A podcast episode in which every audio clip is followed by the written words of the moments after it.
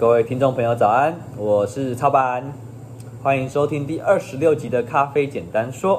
今天是初三了，不知道大家有没有去找自己家乡旁边的咖啡馆走走呢？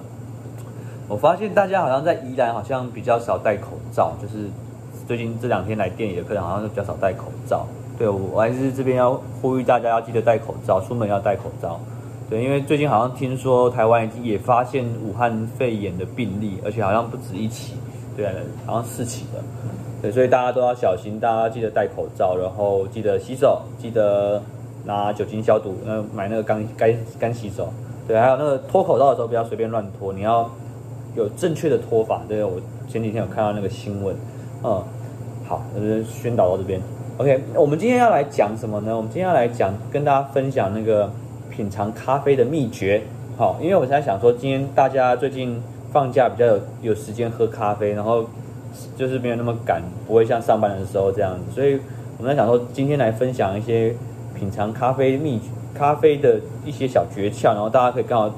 透过年假的时间来练习。好，那我们今天要分享第一个就是呃品尝咖啡的一个很重要的秘诀，就是你一定要慢慢喝。好，再讲一次，慢慢喝，对。因为怎么为什么为什么要鼓励大家慢慢喝的原因，是因为很多时候我们看到大家其实喝咖啡喝得很快，对，就是尤其有的时候我们遇到那种外带的客人，他可能可能真的赶时间，或者是不知道，反正就是要补充咖啡因吧，然后就是一杯手冲咖啡来，然后就可能五分钟、三分钟、五分钟就把它喝完，然后这个时候我们都会觉得有点小心痛，因为我们会觉得说一杯好的咖啡它其实会有在不同的温度有非常多的不同的变化的。就是我们在讲说，现在的咖啡啊，它其实如果是好的咖啡，它会有个特点，就是它会像万花筒一样，不同的温度它会表现出不一样的风味。所以有的时候你会觉得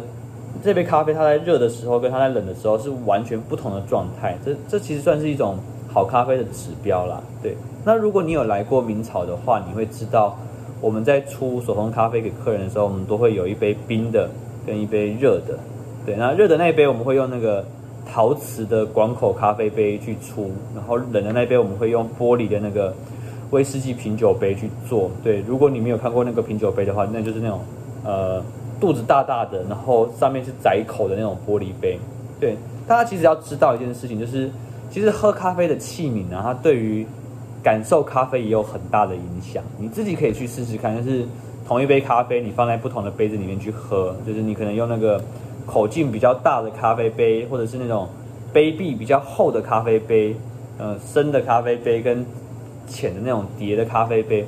同样的一口咖啡，如果你在不同的形状的杯子里面去喝，你会发现它会有它体验出来的装变化是非常非常大的。就像我之前有喝过那种用陶土、陶土、陶土自己做的那种陶土陶杯装的咖啡，然后。我发现它的跟陶瓷杯表现的的风味就是完全不一样的状态。对，那同样如果你用玻璃杯去喝的话，也是另外一种韵味。所以我还蛮鼓励大家，就是你可以在家里收集很多不同的杯子，在家里自己玩这样子的游戏。因为我自己也是杯子控嘛。对，那明草之所以会用陶瓷杯去装咖啡，最主要的原因就是因为我们觉得用陶就是那种瓷杯去喝咖啡。其实那种它是一种美感跟风味都兼具的一种选择，因为我自己很喜欢漂亮的咖啡杯啦。嗯，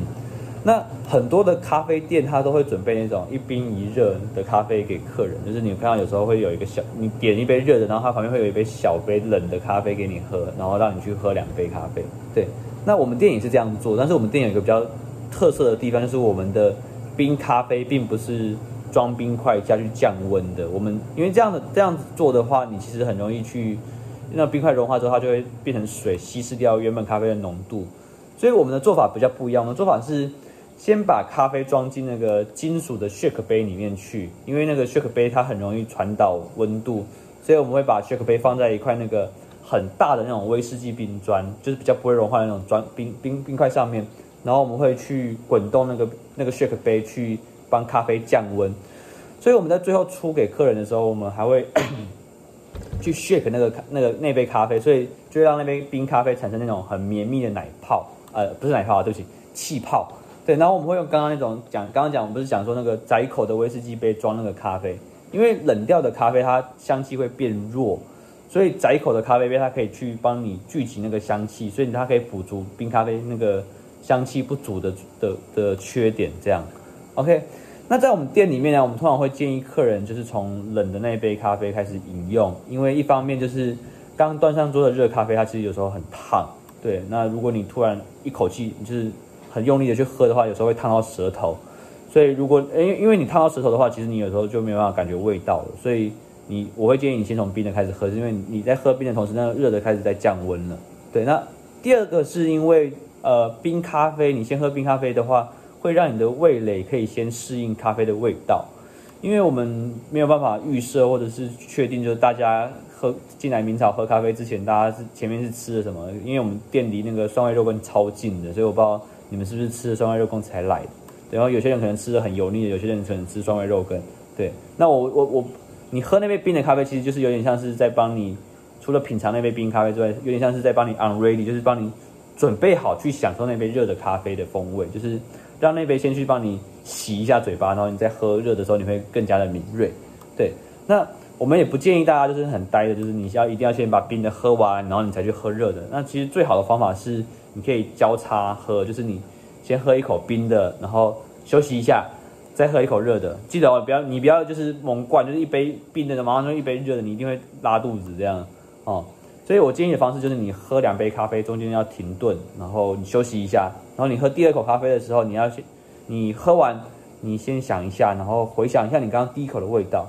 其实如果你有两杯咖啡去比较的时候，你很容易喝出咖啡不同的变化。嗯，那在这边，我们也建议大家，就是你可以在家里玩这样的方式，就是基本上你你也只需要买一个那个 shake 杯，然后记得一定要买金属的，因为 shake 杯也有也有那种那种。美奈米材质的雪克杯那种比较不会导导热，所以你买金属材质的之后，你可以在家自己家里的那个冰箱的冷冻库啊，你可以放一个小的保鲜盒，对，不管多大都可以，然后里面装水，大概两三天就会变成冰块了。然后你就喝咖啡的时候，你就把一部分的咖啡装到那个雪克杯里面，然后放到那个在那个冰块保鲜盒的冰块里面滚动，这样它就会变成我刚刚讲的那个冰咖啡。对，那。这样子你摇一摇之后拿去跟热咖啡一起喝的时候，你就会喝出很多不同好玩、很很有趣的。对，OK，那我们今天就分先分享到这边哦。好，最后的广告时间一样，咖啡简简单就，讲太快，有点喉喉咙有点干。